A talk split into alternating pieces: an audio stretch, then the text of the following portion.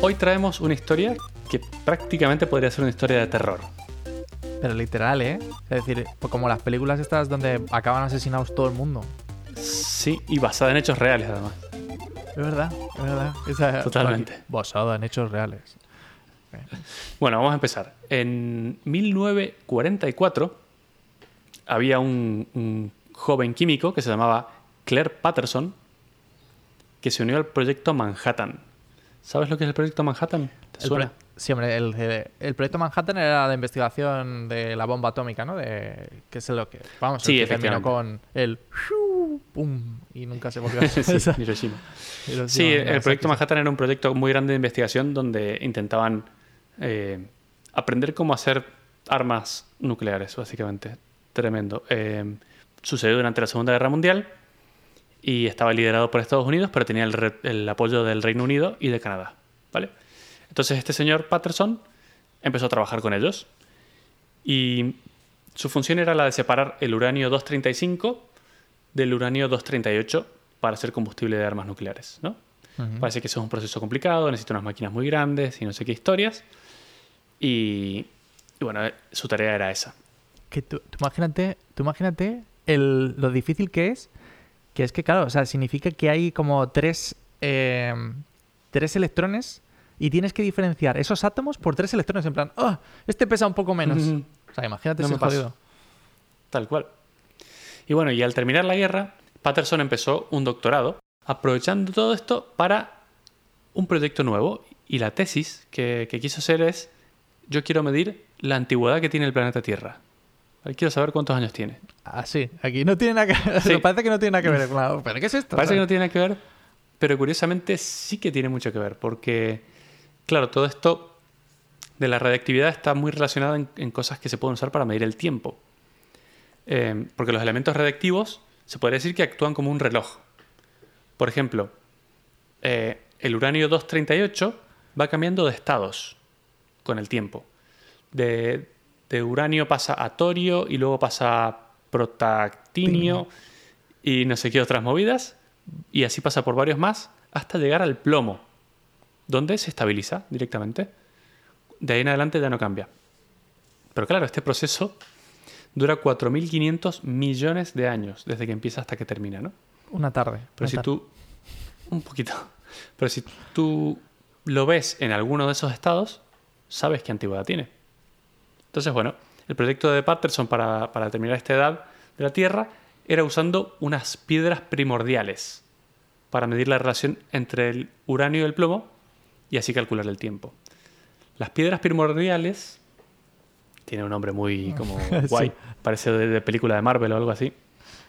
Pero básicamente son unas rocas que están en la Tierra eh, y son aquellas que se formaron inicialmente en el espacio exterior, mientras, porque todos los sistemas solares empiezan con una nébula, que es, como su nombre lo dice, es una nube, una nube de piedra flotando por ahí. Entonces, claro, cuando algunas de esas piedras se empiezan a acumular, empiezan a generar un poquito de gravedad, se empiezan a pegar el resto y todo se empieza a juntar. Y así es como se forman básicamente el Sol y luego en base al Sol el resto de planetas y el, todo el sistema eh, Solar. solar. Claro, de esas piedras hay algunas en la Tierra, incluso hay muchos asteroides y cosas dando vueltas por, la- por el sistema solar que siguen siendo de esas piedras primordiales, meteoritos y cosas del estilo. Entonces, bueno, este señor consiguió algunas de esas y midiendo este uranio en esas piedras puede saber qué edad tiene la Tierra. Bastante simple de entender. o sea, a este nivel, ¿no? Si nos metemos Claro, en cómo eso, hacerlo, eso te iba a decir yo. Digo, Tal cual. Entonces, claro, este señor para poder medir eso tenía que calibrar unos instrumentos de medición para, para ver esa edad y ese estado. Y para eso, por lo visto, se utilizan cristales de circonio, cuya antigüedad es conocida. No sé muy bien aquí los detalles, pero el circonio tiene una antigüedad conocida y se, se puede usar para eso. Pero además es ideal para este propósito porque cuando se forma, contiene algunas trazas de uranio, pero absolutamente ninguna traza de plomo. No tiene nada de plomo. Esto significa que cualquier rastro de plomo que se encuentre dentro del circonio es producto del desintegramiento, del decaimiento de ese uranio. ¿Vale? Entonces, bueno, mientras estaba midiendo, se encontró con que, eh, si bien los resultados que le daban los átomos de uranio de estas piedras eran correctos, los átomos de plomo estaban disparados a más de mil veces lo que él esperaba. Pero esto cómo puede ser, o sea, no le daban los cálculos.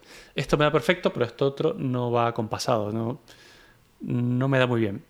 ¿Y qué era lo que estaba pasando? Bueno, resulta que este misterio de qué pasaba con el plomo era lo que iba a ocupar su mente por el resto de su vida, de este señor Claire Patterson. Y ahora Adri nos va a contar una pequeña historia que está muy relacionada, aunque no lo parezca. Claro. En 1908, una mujer que cruzaba un puente en Detroit eh, se queda tirada con el coche. Es decir, claro, piensa que los coches en 1908 pues tampoco tenían la fiabilidad que tienen los de hoy. en aquella época los coches se arrancaban con manivela. O sea, decir, que tú imagínate si no la llevaba, si esta mujer no llevaba su manivela, ¿vale? Entonces, bueno, un hombre se para a ayudarla, se gira o sea, es decir, se, baja a, la manivela, coge su manivela, empieza a dar vueltas, pero resulta que, claro, yo, yo esta parte no tenía ni idea. Pero si no quitas la manivela a tiempo y la manivela sigue dando vueltas, pues te puede dar una hostia. Te puede dar tal de hostia que este hombre se, le, rompió la dentadura, la mandíbula, y eh, al final, claro, estamos hablando de principios del siglo pasado, muere debido a su, a su mandíbula rota. Este hombre no era otro que Byron Carter, el fundador de la empresa de coches de Detroit Auto. A ver, estábamos en Detroit, tampoco que era esto. sí, tampoco se jugó mucho con el nombre. Pero claro, eh, algunos de sus amigos, que pues obviamente el tío era muy conocido, eh, eran, por ejemplo, el fundador de Cadillac, que es Henry Leland. Y dijo, bueno, pues este amigo dijo, joder, este amigo mío ha muerto por la palanca, vamos a hacer un coche sin palanca, sin manivela. Y en 1911... O sea, tres años después sale este prototipo de este coche que tenía un arranque automático. El modelo 30, si no me equivoco, de Cadillac tenía solamente 40 eh, caballos de potencia, o sea, que es que son chistes. A día de hoy creo que el, no sé, el cortacésped que tienes tiene más, más potencia seguramente. bueno, no te creas, no son pocos 40, ¿eh? Ojo, cualquier coche mm, de los baratitos tendrá no mucho más que eso, 60 tal vez. y un dato curioso es que el famosísimo modelo Forte, sí. que se lo conoce en todo el mundo, tenía la mitad. O sea que cuando salió este, era como un supercoche del futuro, claro. Era el doble que un Forte. Un doble que un Forte, madre mía, chaval. Y llegaba solamente a 45 millas por hora, que me parece curioso, ¿no? es decir, porque hoy los... Sí. Porque hoy los coches eh, con 60 caballos consiguen llegar a mucho más. Me imagino que sería por el tema del peso. Que... Eficiencia, sí. Claro. ¿Sabes? Un dato curioso es que en esa época eh, o un poco antes tal vez, los primeros coches llegaban no mucho más de 40 o 50 kilómetros por hora y en Francia lograron hacer que un coche fuera a 70 kilómetros por hora, pero estaban muy preocupados porque no sabían si iban a poder respirar a esa velocidad. Así es que tuvieron como, tomaron como unas medidas especiales de seguridad para poder respirar a 70 kilómetros por hora. Llevar una mascarilla o algo así, ¿sabes? En plan con oxígeno ahí, en plan, no, por favor. Sí, sí, efectivamente. Eh, y ahora, ¿sabes? La gente ahí a 150 kilómetros por hora con la ventanilla bajada y con la música a tope, ¿sabes? Pero bueno. Tal cual. A ver, un, detalle no menor es que esta historia que acaba de contar Adri sucedió en 1908. Y lo que yo he contado antes de Claire Patterson fue en 1944. O sea, eh, la historia de Adri es anterior, ¿vale? Sí, esa es muy... Buen punto, buen punto, Mato. Bueno, el modelo este lo petó, obviamente, porque estamos hablando de un supercoche, ¿vale? O sea, es decir, eh, claro, es que era un de súper lujo. Pero el problema, eh, había un problema, que era que el coche era súper ruidoso. ¿Y por qué era ruidoso, Mato? A ver, eh, sí, efectivamente el, coche hacía mucho más ruido de lo esperado y esto era por un problema del motor a combustión. Esto yo creo que ya lo hemos hablado más de una vez en el podcast de cómo funciona un motor a combustión y, las partes móviles, pero bueno, va a ser un resumen muy, muy por encima. Y es que el motor de combustión interna tiene eh, cilindros, que son literalmente huecos, eh, que tienen dentro pistones. Esos pistones comprimen una mezcla perfecta de aire y gasolina, y una vez comprimida, una chispa producida por, el, por una bujía enciende eso, genera una explosión, y la energía de esa explosión hace que el pistón baje. Y la inercia hace que vuelva a subir, y así en un ciclo constante, ¿vale?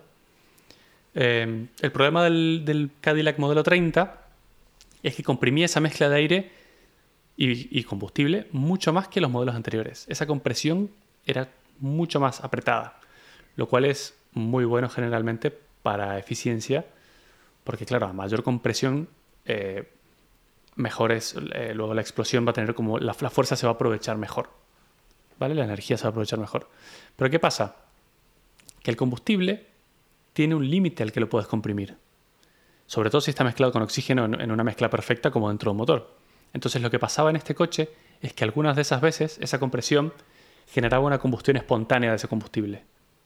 Y esto pasaba en el proceso, los motores son de cuatro tiempos, ¿vale? Cuatro tiempos. Eh, el primero es, eh, bueno, lo pasa dependiendo de dónde empieces, pero el primero es como eh, cuando entra la gasolina. Admisión, eso. Admisión. Luego lo comprimes, que es la compresión. El tercero es la ignición, que es la chispa. Y el cuarto es la expulsión de los gases, ¿vale? Eso, eso, por eso sí se llama un motor de cuatro tiempos, porque es esos cuatro movimientos. ¿Qué pasa? Te he dicho que la compresión es el segundo y la ignición es el tercero.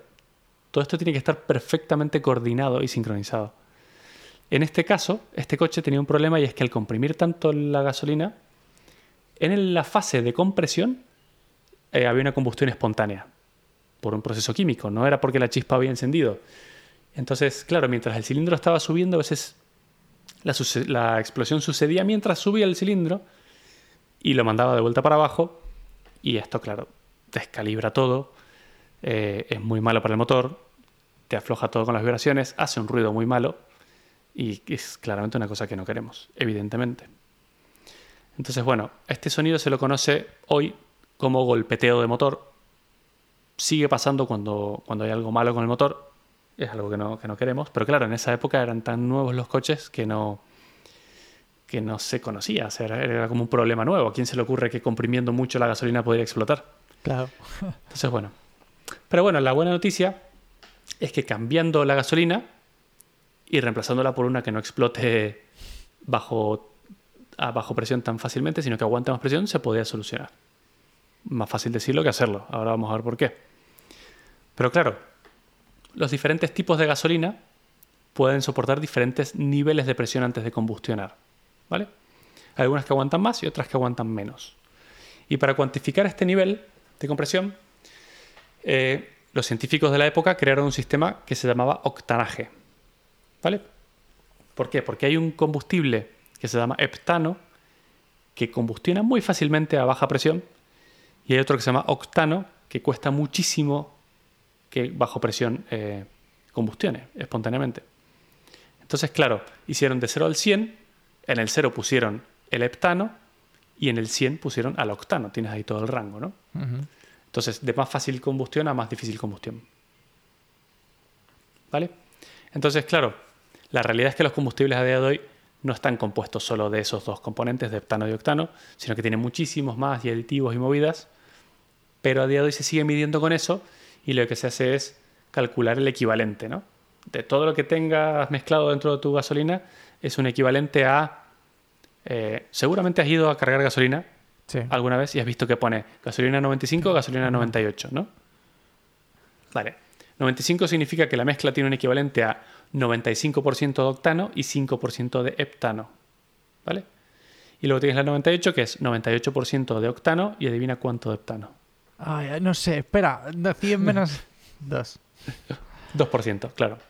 Entonces, evidentemente, la 98 es más resistente a presión y no, no, tiene una combustión espontánea tan, tan fácil como la 95, ¿vale? Te voy a dar un detalle que me sorprendió de Estados Unidos. ¿Sabes cuál es el máximo octanaje que tiene aquí la gasolina? Y es el que he hecho yo en el coche. 91. ¿91? 91. 87, 89, 91. Es lo que son las ah. gasolinas que dan aquí. Increíble. A ver, yo he estado. Yo he sabido que los. que no hace falta tanto octanaje para coches eh, normales como los nuestros, ¿vale? Eh, la razón por. Los coches de, de mucha alta gama sí necesitan un octanaje muy alto porque tienen motores con muchísima compresión, porque son motores Premium. Eh, como muy, claro, muy premium, muy violentos. Eh, pero la gasolina 98, por ejemplo, que es la más cara, no es necesaria para la gran mayoría de coches que existen. Incluso es contraproducente. Porque a veces necesitas que sea una combustión un poquito más espontánea. tu Renault Laguna del año 92 no necesita 98 octanos, ¿vale? Yo creo que con los 87 que se consiguen en Estados Unidos está más que sobrado, ¿vale? Eh, entonces sí, también aquí hay mucho de, a día de hoy, de marketing y Claro. movidas. No es necesario. Incluso los coches nuevos, incluso mi moto, que es nueva, te dice hecha 95, me viene mejor el 95, la más barata. No necesito, no tengo tanta compresión, no voy a, no voy a hacerlo combustionar espontáneamente el 95, ¿vale? Y curiosamente, un dato, un detalle, es que los motores diésel funcionan aprovechándose de esta cualidad. El motor diésel no tiene bujías, tiene Claro. unos calentadores para lograr una temperatura, pero solo explotan con la compresión, no con ignición. Y esto porque es, es eh, no sé si he contado esta historia alguna vez en el podcast, pero el diésel fue inventado durante la Segunda Guerra Mundial porque querían que se pudiese transportar gasolina de manera segura. La gasolina normal, la que llevan los Claro. coches, con un mechero o con, un, con cualquier cosa, con cualquier chispa, ya explota. Entonces es súper peligroso. Imagínate ir en mitad de una guerra con un. Con básicamente una lleno de- claro, exacto. Una Claro, claro, directamente claro, fuegos artificiales, claro. Entonces inventaron esto. No sé si lo sabías, pero tú al diésel puedes ponerlo a una llama abierta y no se va a encender, no se prende fuego. Solo funciona bajo mucha compresión y ahí entonces eh, se aprovechan de, este, de esta capacidad. Bueno, me parece un dato curioso. Pero bueno, volviendo al problema del Cadillac Model 30. Claro, es decir, vol- volviendo a ese, pasas la historia de que necesitábamos algo que eh, nos llevase a esta gasolina a, a un buen término, ¿no? A tener una gasolina que no combustionase automáticamente. Sí, entonces, correcto. Kettering, claro, Kettering, que es el inventor de este eh, arranque eléctrico, ¿vale? Es decir, estamos, tenemos a tres personas ahora mismo. Tenemos nuestro. Patterson, que es el, el loco este químico. Eh, luego tenemos a, a Leland, que es el, el, CEO de dueño de Cadillac. Claro. Y luego tenemos a Kettering, que es el inventor de este coche eléctrico. O sea, perdón, de, de arranque eléctrico, ¿vale? Del No, arranque no. eléctrico. Sí, sí, sí. No, Automático. digo, coches eléctricos todavía estamos hablando de Todavía principios del siglo pasado, demasiado pronto, ¿vale? Bueno, entonces este, este inventor contrató a una persona, contrató a, un inge- a otro ingeniero, ¿vale? Estamos, esta es una cuarta persona, a un ingeniero de 27 Ujú. años que se llama Thomas Midgley. Eh, y que, bueno, sí, efectivamente, no- nombraremos a Thomas solamente por su nombre, porque el apellido es impronunciable. Sí, es Midley. Midgley, Midgley. claro, Midgley. No sé cómo decirlo, no sé si es Midgley. Tommy. Mid- mira, Tommy, sí, nuestro Tommy eh, estaba encargado de producir un combustible que, pues, de manera eh, permitiese esa compresión, ¿vale? De- para el motor.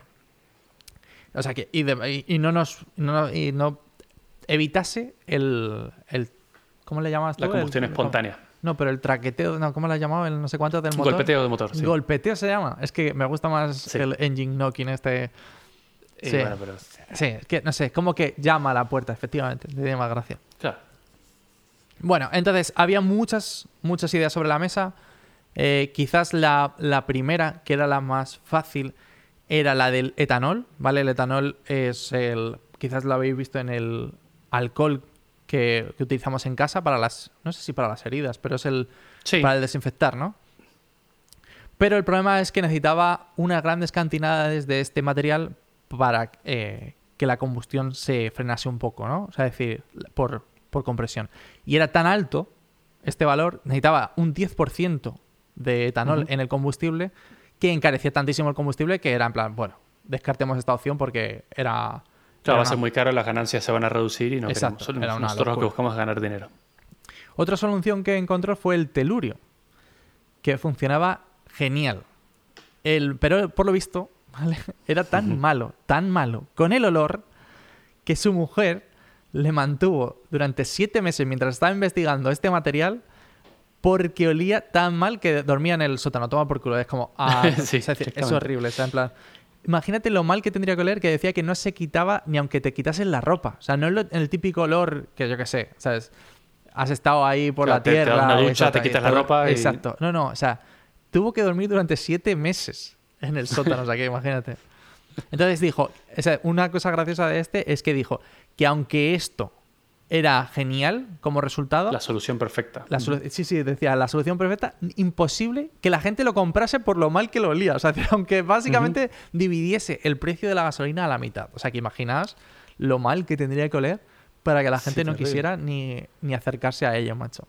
Me da bastante curiosidad saber cómo olería eso. Sí, yo también. Es decir, me gustaría ver, o sea, una gasolina que tuviera telurio, macho. Pero no sé, pero bueno. Así que, 3 de diciembre de 1921, o sea, ya nos estamos acercando a la fecha de la que hablaba Matías, tras 5 años de investigación, encontró el aditivo perfecto, que era el plomo. Así que la solución era, bueno, la voy a leer porque no, es tetraetilplomo, es decir, tres átomos de etileno con uno de plomo. La solución era súper buena, detenía el golpeteo, no olía, era barato de producir y encima, eh, bueno, obviamente de conseguir y producir, y tenía la cantidad perfecta. Es decir, solamente había que incluir una partícula de estas por cada mil para que, sea, para que fuera efectivo eh, y evitase el, el golpeteo. Claro, muy poquito. Súper bueno. De hecho, estaban pensando cuando el, el Tommy eh, llamó a, al, a Kettering, le dijo, esto va a ser la hostia, estamos hablando de que con esto seguramente eh, podamos hacer eh, 200 millones de dólares. Que, claro, poniéndolo en perspectiva no parece mucho, ¿vale? 200 millones de dólares lo levanta una empresa a día de hoy con nada, pero de la Sí. época estamos hablando de 3.000 millones de dólares ahora mismo. Es decir, Tal estaríamos cual. hablando de 3.000 millones de dólares actuales gracias a esto. Bueno, eh, obviamente recibió muchos premios. Fue una contribución a nivel químico. Recibió, no me acuerdo, tenía un, un premio de eh, la Standard Oil, que es como la- una especie de asociación de aquí de, de gente que se dedica a la gasolina. Y se asoció con múltiples empresas, ¿vale? Para poner esta gasolina nueva dentro de los coches, ¿vale?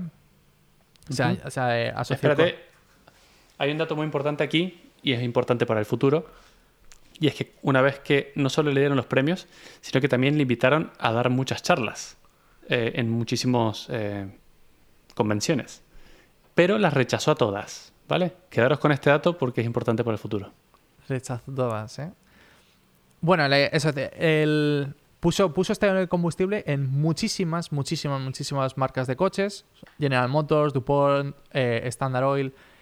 Y obviamente con todo este marketing que le dieron, porque claro, era un combustible mucho más barato que el que se generaba antes y encima era mucho más eficiente. Entonces se volvió el, el combustible hasta la fecha, hasta, a- a- hasta el- la fecha de 1923, es decir, era en plan rollo, en ese año se volvió el combustible estándar, como si dijésemos a día de hoy la gasolina o el diésel. Eh, bueno, el campeonato de 1923 de Indianapolis 500, los coches de carreras, eh, lo- los tres pilotos que ganaron lo hicieron porque utilizaban motores que utilizaban este tipo de combustible. Y a partir, obviamente, claro, a partir de ese momento cuando ves, es lo típico, es decir, ves ahí, Mercedes ha ganado la Fórmula 1 y Mercedes vende más coches, pues esto es lo mismo, claro, o sea, si los tres coches que han ganado tienen este tipo de motor, pues la gente se, se pone Yo a quiero. comprarlos, claro, o sea, efectivamente. Tuvieron que crear más plantas, que, más, o sea, generar más plantas químicas para generar más, más gasolina, todo esto, bueno, eh, claro, la- el problema del escalado máximo que necesitas, ¿no? Pero tan solo dos meses después de empezar con estas plantas químicas, cinco personas murieron en estas, en estas fábricas. Y aquí vamos viendo por dónde va la historia. Efectivamente. A ver, hay un detalle aquí y es que el nombre que le pusieron a la empresa y al combustible es etil, ¿no? Hmm. Lo cual es curioso, parece un poquito a propósito para despistar, porque el componente era tetraetil Plomo. plomo. Y no menciona el plomo en ningún lado, cuando al final es la clave de que esto funcione. Yo creo que lo han hecho así a propósito para no dar pistas, porque además luego lo patentaron y ahí es cuando empezaron a vender y a hacer un montón de dinero con esto, ¿no? Entonces, bueno, por lo visto, estas personas que murieron en las plantas, hubo eh, ahí a los dos primeros meses de abrir la planta, cayeron 12 empleados enfermos por envenenamiento por plomo, de los cuales 5 de esos fueron los que mencionó Adri que murieron, ¿vale? Eh, entonces, claro, para calmar la opinión pública, Thomas Midley dio una conferencia de prensa en la que directamente se echó en las manos etil y lo inhaló durante un minuto completo, ahí en, en público. Entonces, claro, dice, mira, esto no pasa nada. Esto lo podría hacer yo todos los días sin correr ningún peligro. No pasa nada, lo- os lo estoy mostrando. Pero era mentira. ¿Te acuerdas lo que te dije antes? De que este señor había rechazado todas las charlas a las que habían invitado cuando reveló todo esto. La realidad es que no fue a las charlas porque él mismo se estaba recuperando de un envenenamiento por plomo. O sea, era un cabrón, Sí, con, De con mucho cuidado. Sí, sí. Efectivamente. El plomo es muy peligroso, incluso en dosis muy pequeñas. Eh, lo que pasa es que cuando lo tienes en el cuerpo, simula que es calcio, o sea, no es que el plomo haga nada para simularlo, sino que el cuerpo no sabe distinguirlo entre el plomo y el calcio, y además es venenoso, es tóxico para nuestro cuerpo, entonces no hay forma eficiente de eliminarlo, no lo podemos detectar. Y al igual que el calcio, como tu cuerpo cree que es calcio, lo va depositando en nuestros huesos. Entonces es súper peligroso porque es como nuestro cuerpo está aceptando y acumulando el veneno ahí, que para colmo, al depositarse en los huesos, significa que te vas a ir envenenando lentamente durante un montón de años, incluso luego de haber sido expuestos a él por, por muy poco tiempo, pero Claro. ya lo tienes acumulado y te lo va dando en, en dosis. Para colmo, el órgano más sensible de todos al plomo es nuestro cerebro. Y lo que pasa es que afecta a las neuronas evitando que funcionen los neurotransmisores. O sea, no haces conexiones, Claro, básicamente. Entonces, claro, es por ello que algunos de los efectos del envenenamiento son el dolor de cabeza, pérdida de memoria, ojo que a lo mejor debo tener bastante plomo en la sangre, Eso te iba a decir, ¿eh? y cosquilleos en manos y pies. Y una de las cosas más heavy metal es que los niños son especialmente susceptibles. Eh, y está comprobado que la exposición al plomo en edades tempranas puede causar desórdenes de aprendizaje que son permanentes y problemas de comportamiento, que también es un dato importante para el futuro, ya lo verás. Eh, y claro, los peligros del plomo se conocen desde hace cientos de años, incluso mucho antes de esto. O sea, esta gente sabía lo que se estaba exponiendo. Incluso hay un dato curioso, y es que las tuberías de las casas, inicialmente por donde iba el agua, eran de plomo. Sí. Eh, hasta que se dieron cuenta de que esto no podía ser. Yo creo que esto es incluso, no sé el año, pero esto es incluso antes de, de todo esto. Pero te tengo que decir que las tuberías de plomo en España han estado hasta hace dos tardes, como aquel que te digo, ¿eh? O sea, es decir, yo Claro. recuerdo que había leyes cuando yo era pequeño para quitar las tuberías de plomo. Que cuando tú comprabas una casa tenías que quitar las tuberías y poner otras. Por obligación. Por obligación, Claro. claro. Vale. ¿Cómo se llama aquí la persona que viene a arreglar las tuberías Fontanero. en España? Un fontanero, ¿no? Bueno, supongo por- porque arreglará fontanas también en Italia. Pero en Argentina se llaman, se, se llaman a día de hoy plomeros. ah, plomero. Por eso, porque... Claro, sí, porque, el plomero. Porque, que Porque con arreglaba plomo, las claro. tuberías de plomo, claro. Claro. Sí. Y ha quedado ese nombre a día de hoy. Eh, vaya, pues seguirán súper trabajando con plomo a día de hoy, gilipollas. Entonces, bueno, eh, nadie tenía dudas de que, de que el plomo en grandes cantidades era malo para la salud. Pero bueno, ¿qué tan mal podía ser un poquito? Un poquito. Eh, hubo varios científicos y médicos eh, del MIT, de Harvard, de Yale y de los servicios de la salud pública estadounidense que escribieron directamente a Thomas para advertirle sobre los riesgos y pedirles que desistiera de ese uso, porque por todo lo que te estoy contando. Eh, le dijeron que el plomo era una seria amenaza a la salud pública. Y tenían razón, pero bueno, sus peticiones fueron ignoradas. Y así pasó el tiempo, y para el año 1950 ya habían varios millones de vehículos alrededor del mundo que quemaban gasolina con plomo y lo iban liberando tranquilamente al aire por su escape. Ahí es nada. En 1950, buen dato, porque nuestro protagonista empezó justamente en la Segunda Guerra Mundial. Entonces, 1942, 44, creo si no recuerdo mal, de- Ujú. del proyecto Manhattan. Entonces, si te fijas, volviendo al protagonista, dice Patterson. Patterson, claro, que estamos, él estaba estudiando estas piedras primordiales para detectar la, la edad de la Tierra. Y ya sabemos ahora que habíamos estado expulsando, gracias a todos estos coches, eh, una cantidad de plomo bestial al aire. Entonces él que ya intuía que estaba pasando algo con el tema del plomo que estaba descubriendo en estas piedras, dijo, a ver si lo que está pasando es que todos estos coches que están expulsando plomo al aire está contaminando mis mediciones del de plomo dentro de estas piedras. Entonces, como lo sospechaba, lo que hizo fue básicamente inventar, sin que, casi sin quererlo, el clean room, el cuarto limpio este de que tienes una sala que está totalmente aislada y luego tienes una sala eh, previa en la que generas una corriente de aire en sentido contrario, te pones un traje, el, sombrerito este, una mascarilla y todo, donde eh, él ya en esa sala por fin analizaba las, las piedras estas primordiales de circonio y conseguía medir bien las partículas tanto de uranio como de plomo que estaban solamente dentro de, esas piedras. Su resultado, efectivamente, el clean room, eh, la gente lo, habrá visto más de una vez, seguramente en cosas como cuando se ve a alguien construyendo microcontroladores con todo el gorrito y eh, en silicio eh, y se ve que están con un traje que no puede entrar absolutamente nada ni una mota de polvo y todo eso lo inventó este señor sin saberlo porque se había, puesto, se había vuelto maniático de la limpieza hasta descubrir qué era lo que le estaba causando que las mediciones se vayan a cualquier lado. Ah, sí, esa, la graciosa de eso es lo de los pelos en, las salas estas, claro, que, que te pones esa redecilla ahí para, evitarte. Yo no tendría ese problema. Eh, me, has ahorrado, todo el chiste. vale.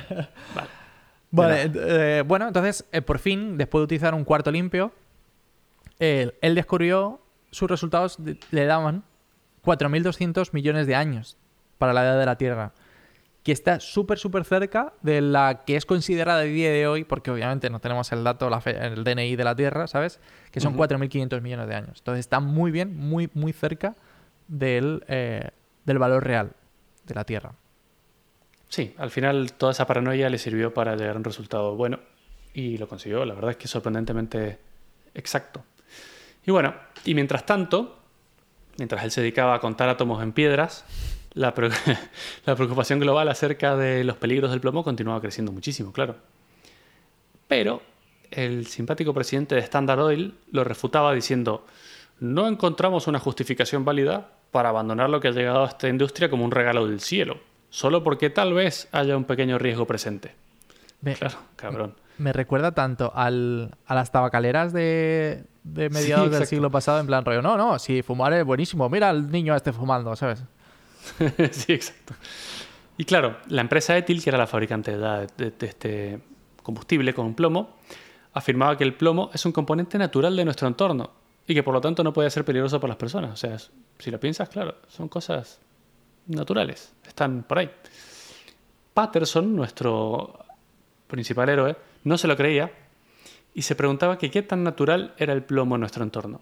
Y tenía las herramientas para averiguarlo, porque él se había dedicado toda la vida a esto, ya se había encontrado con ese problema, entonces dijo, bueno, ya que sé todo esto, voy a aprovechar y vamos a ver qué tan natural es y cómo nos está afectando. Entonces, se le ocurrió una idea que me pareció muy buena y fue medir la concentración de plomo en los océanos. Él dijo, claro, si el plomo es natural y está en todas partes desde siempre, independientemente de la profundidad a la que yo mida, tiene que haber la misma cantidad de plomo, ¿no? Entonces, bueno, salió ahí en un, en una expedición a medir. Y lo que encontró es que, claro, eh, tomó muestras tanto en el Océano Pacífico como en el Atlántico y encontró que en la superficie es donde estaba la mayor cantidad de concentración de plomo, pero por lejos. Luego siguió tomando muestras a diferentes profundidades hasta llegar a 4 kilómetros. Iba bajando radicalmente. Estaba casi toda en la superficie. O sea que esto claramente indica que es reciente. Pero dijo, bueno, no voy a parar aquí, voy a... Tengo una manera también mejor y más exacta de probarlo, y es irme a la Antártida, hacer un agujero en el hielo, tomar una muestra muy profunda, y claro, eso es como las capas de la Tierra, al final, mientras más abajo el hielo es más antiguo. Entonces con eso demostró que solo en las capas más recientes había mucha más concentración de, plomo. Y claro, esto ya era preocupante. Dijo, ok, la hemos cagado, hay plomo por todos lados, es culpa nuestra. Em, y claro, para ir un paso más allá y ya rematar el tema, lo que hizo fue comparar el plomo acumulado en huesos de gente que había muerto recientemente, porque ya como hemos dicho se acumulan los huesos, entonces se puede conseguir ahí, Entonces quería ver la concentración en los huesos de gente que había muerto hace poco con momias de hace 600 años. Le dieron acceso a unas momias peruanas de no sé qué, de no sé qué museo que tenían unos 600 años de antigüedad. El resultado final, las personas a día de hoy tenemos mil veces, mil veces más plomo en los huesos que nuestros antepasados. Te cagas. Es que se, dice, se dice pronto. En Tío, mil, veces, mil veces es muchísimo, ¿eh? Pero también te- yo, bueno, o sea, cuando estaba leyendo esto, eh, estaba flipando. Uno, que le hubiesen dado acceso a las momias. Que yo flipo, como, toma un trozo de hueso de una momia. Eh, que otra sobra. Hazle el agujero en un lugar que no se vea en la exposición. ¿vale? Exacto, ya está, tomamos saco, ¿sabes? Eh, no sé, me parece curioso. Pero sí, es decir, bueno, ¿cuáles son las consecuencias de todo esto que ha contado Matías de que gente expuesta a plomo de continuo durante prácticamente que hemos estado 100 años, ¿vale? Bueno, según un estudio, también otra vez volvemos a las mismas universidades súper guapas de, Estados Unidos, la mitad de la población de Estados Unidos ha estado expuesta a niveles altos de plomo durante su eh, infancia. Estamos hablando de 170 millones de personas, que es una puta barbaridad, ¿vale? 160 millones de personas expuestas al plomo solo en Estados Unidos, porque Solo- el estudio solo exacto, está hecho claro. Y, y tiene pinta de que, o sea, lo que tú dices, por ejemplo, de. eh, ¿Cómo la llama? ¿Plomero o plumero? Plomero, no. Plomero. No se plumas, no arreglan Claro. plumas, arreglan plumas. Eh, plomero, claro, tú imagínate, o sea, en Argentina tiene pinta de también. Y yo te estaba diciendo de que seguramente hasta los 90, una cosa así, hubiera tuberías de plomo en, en España fácil. En las casas. Entonces, bueno, obviamente estaba por todo el mundo. Pero claro, aquellos que nacieron entre los 50 y los 80 del siglo pasado ya, suele jodido de decir eso, ¿eh? Eh, porque tú naciste en los 80 del siglo Sí, pasado. Eh, pero están afectados de manera desproporcionada. Gracias a Dios, eh, el mundo se dio cuenta de que iban esto. De- Y tie- como punto gracioso, el, se estima, eso es lo que ha dicho Mato, de que la- eh, afecta principalmente a los niños y que afecta justamente a los neurotransmisores. Y se estima de que en puntos de IQ, que esto es como lo típico de eh, sacarse la pizza pero, en, pero con la mente, Sí. eh, se han perdido más de 800 millones de puntos solamente en Estados Unidos. O sea, que tú imagínate de 170 millones de personas, cada uno ha perdido o sea, una- como 8 puntos. O sea, como eres medio tonto casi, ¿sabes? El mundo es un lugar muchísimo más tonto ahora gracias a la gasolina con plomo. O sea, imagínate si este señor cuando inventó esto te- tenía una idea de la escala de la cagada que se estaba mandando. Sí, sí, sí. Es no sé. Es eh, una cagada de estas monumental, ¿sabes?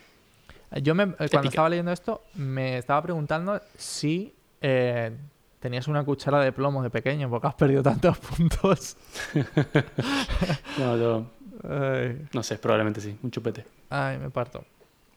Eso, entonces, bueno, también está relacionado con, eh, con trastornos del comportamiento. Y en Estados Unidos, entre los años 70 y 90, el número de crímenes estaba creciendo de una manera constante. O sea, estaba en plan, año tras año, seguían incrementando. Y si te fijas, si yo te estoy diciendo de que en los años 50 la gente estaba muy expuesta, y sobre todo los niños, al plomo, y, si- y luego de repente ves que en los 70 el crimen, 20 años después. 20 años después, cuando la gente crece, ¿sabes? En plan, Claro. de repente dices, "Mm, ¿qué está pasando aquí? ¿Sabes? ¿Podría estar relacionado el crimen este con la exposición al plomo?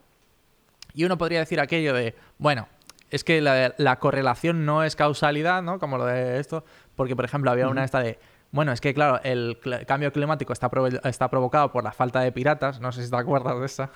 sí, sí, eh, Claro. esos, esos gráficos de cada vez que, yo qué sé, que alguien saca una película de Jack Nicholson, eh, mueren 20 gatitos, no sé. Claro. O sea, son relaciones que, que si las pegas tienen sentido, pero en la vida real. Claro, pero no, no esto. Pero parece ser que esto no solamente se demuestra en Estados Unidos, sino que también se demuestra en sitios como Inglaterra, Australia o Canadá. O sea, es decir, que tiene pinta de que haber estado expuestos de verdad nos ha provocado eh, el ser mucho más tontos y encima ser mucho más agresivos, parece ser. Sí, efectivamente. Efectivamente, y además, aquí no lo podemos mostrar porque es un podcast, evidentemente, pero ver las gráficas es muy eh, increíble. Con 20 años de diferencia, una de las gráficas es niveles de plomo en sangre de los niños y la otra gráfica es niveles de violencia y de... De, De crímenes, no era de de violencia, crímenes. era de crímenes. Claro. Y es espectacular. Se condicen perfectamente en cuatro países diferentes. Entonces Claro. no, hay, no hay ninguna duda aquí. Ent- sí, o sea, yo me imagino, me hubiese gustado ver muchos más países, pero bueno, claro, entiendo que en los años 70 o 50 era empezar, o era difícil medirla en todos los países del mundo. Pero bueno, entonces, eh, también, como ha dicho Matías, causa una serie de problemas eh, para la propia persona en sí.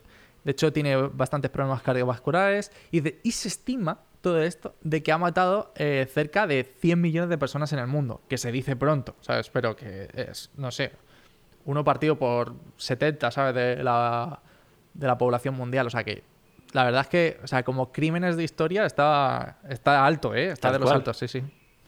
Hitler no tiene ni por dónde empezar con, con el señor Thomas Midley. Exacto. Estaba pensando que seguramente hayan muerto más personas por eh, intoxicación por plomo que en, no sé, en la Primera Guerra Mundial fácil. La segunda no lo sé, porque la segunda me sonaba que el número era más alto, pero es una bestialidad poder comparar a un tío que en su casa que diseñó un combustible con, eh, no sé, todos los muertos de la Sí, Segunda un Guerra Mundial. Claro, exacto, mundial, sí. claro. Entonces, bueno. El- nada, entonces todo, esa, todo esto tóxico, ah, de- pues no sé, en, solamente por un beneficio de 200 millones de dólares eh, de la Económico. época. Entonces, imagínate. Y el problema continúa.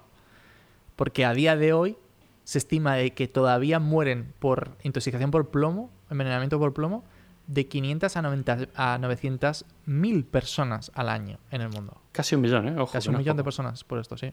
Y eso a día de hoy, con la mierda que ha quedado y con lo que. Bueno, Y con lo que queda. Porque todavía. No sé si está Sí, mencionado por ahí. eh, claro, todavía Sí. los aviones siguen utilizándolo. claro. sí, lo veremos. Lo veremos ahora un ratito. Pero bueno, si todavía no te caía mal el señor Thomas Midgley, eh, te tengo novedades. y es que no para aquí.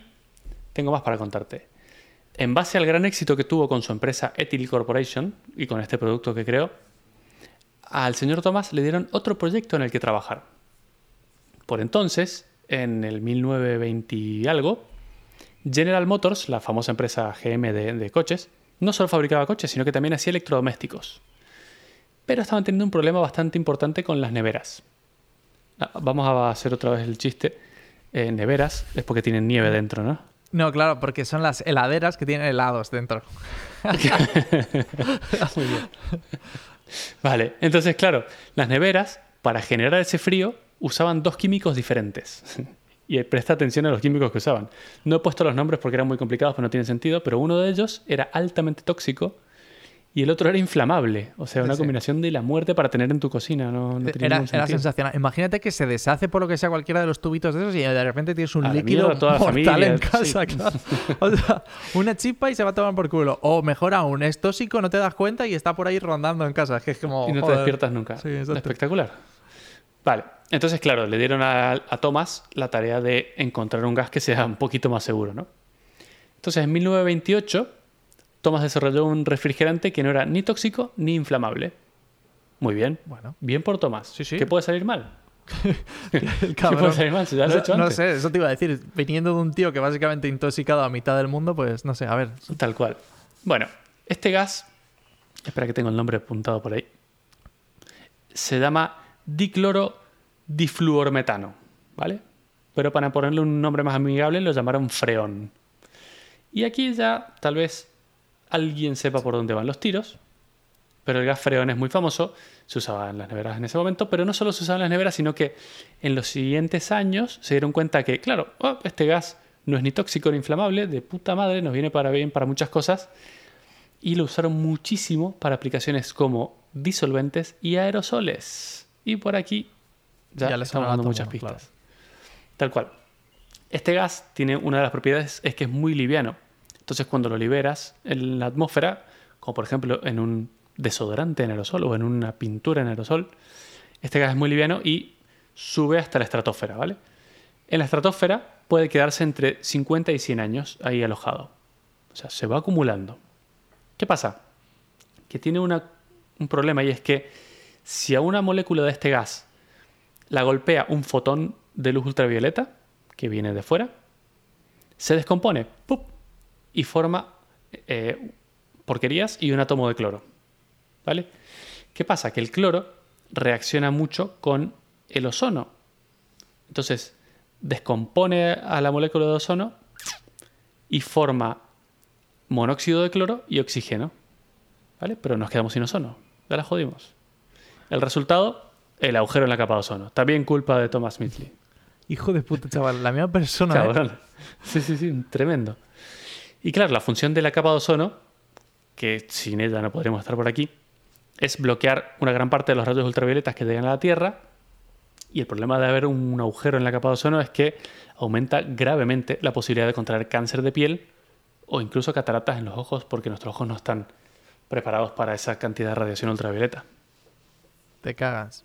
Pero bueno, gracias, gracias a la vida en general porque nos ha dado... Al karma. Claro, exacto. Bueno, no sé si es... bueno, sí, venga, karma. Porque, bueno, Migli, eh, o sea, o Midley, bueno, nuestro Tommy, ¿vale?